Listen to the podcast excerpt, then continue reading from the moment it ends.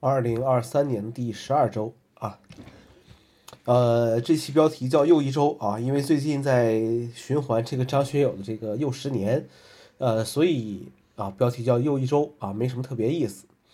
呃，这一周又降温了啊，呃，当你不知道跟别人聊什么的时候，就先说说这个天气吧。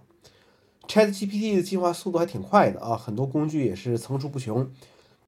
OpenAI 官方也开始下场做一些事情了，呃，这些事情在影响，在在在这个一些在一其实这些事情的影响啊，在一些人看来已经和当年 iPhone 开始有 App Store 一样重要了。呃，我现在使用的方式还是很原始的，就是让他去帮我设计一些呃面试时候的问题，呃，在有一个主题的情况下设计一个文字大纲。帮我归纳总结一篇文章的这个中心思想，回答一些朋友对我提出的一些问题，呃，还有就是回复邮件啊，呃，所以以后你可能看到的一篇一些文章啊，甚至是这个问的一些这个问题的答案，可能都是我让 ChatGPT 去生成的。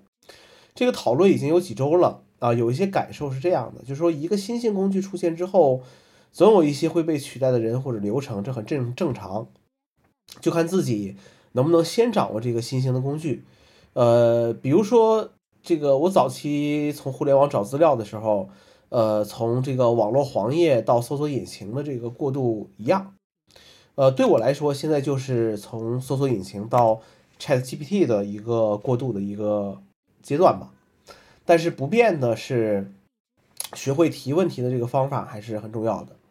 我不相信伸手党不会用搜索引擎，本来就不会归纳提问的人会靠着 Chat GPT 去弯道超车。呃，手机摄像头这个东西也聊一聊，因为这周发了，就是这个 OPPO 和这个华为都有这个新的手机，影像方面还是很厉害，对不对？呃，可能因为是能卷的技术都已经卷完了啊，现在。只剩下这个摄像头还有一点这个，呃，所谓的这个残留的空间吧。现在手机拍照的这个上限是越来越高了，呃，甚至你现在想用手机拍出来一张不清楚的照片都很难，呃，即便拍不到，AI 也会帮你去去算一个。但是这个照片好不好看，那就是呃另外一回事了。呃，当我特别想降级去使用 iPhone 十四 Plus 的时候。呃，我就在问自己，十四 Plus 的拍照真的不够我用吗？我想要的是一个什么样的手机镜头呢？要有广角，要有微距，是不是？呃，要能很好的拍夜景，长焦在十倍，呃，就就够用了啊。其实五倍也可以。真的在用的时候，谁在乎传感器是什么，底有多大，长焦是潜望式还是混合裁切的呢？先拍到再再说吧。呃，或许像 iPhone 一样换个赛道啊，直到。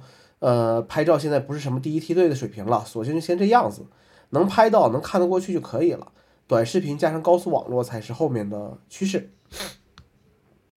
这周因为一些事情跟一些人聊了键盘的事情啊，键盘没有好坏，只有舒不舒服啊。即便很多人都不喜欢的感觉像是敲钢板的蝶式键盘，也有人喜欢啊。呃，对我来说，呃，怎么说呢？呃，我每天不是没有大量的文字输入的需求，所以键盘对于键盘的这个额外的需求啊，几乎是没有的啊，额外的这个要求几乎是没有的。现在很多人都喜欢这个机器键盘，加上各种灯效，呃，键帽要单独定制，还要有不同的这个轴体，有些配件价格不菲啊。作为一个 Mac 用户来说，我只用过一把第三方键盘，就是 HHKB。现在我就用着妙控键盘啊，我不是很喜欢那种 键程很长的键盘，感觉打字挺累的。呃，但我也不喜欢之前的蝶式键盘。现在 Mac 上键盘我是能接受的。HHKB 主要是键位需要去适应一下，尤其是现在这个 FN 按键在 Mac 上有很多快捷键组合的情况下，HHKB 这个东西长时间输入可以，但是日常用就稍显不便了。好了。最近天气变化多端，大家多注意身体吧。这周就这些内容，我们下周再见。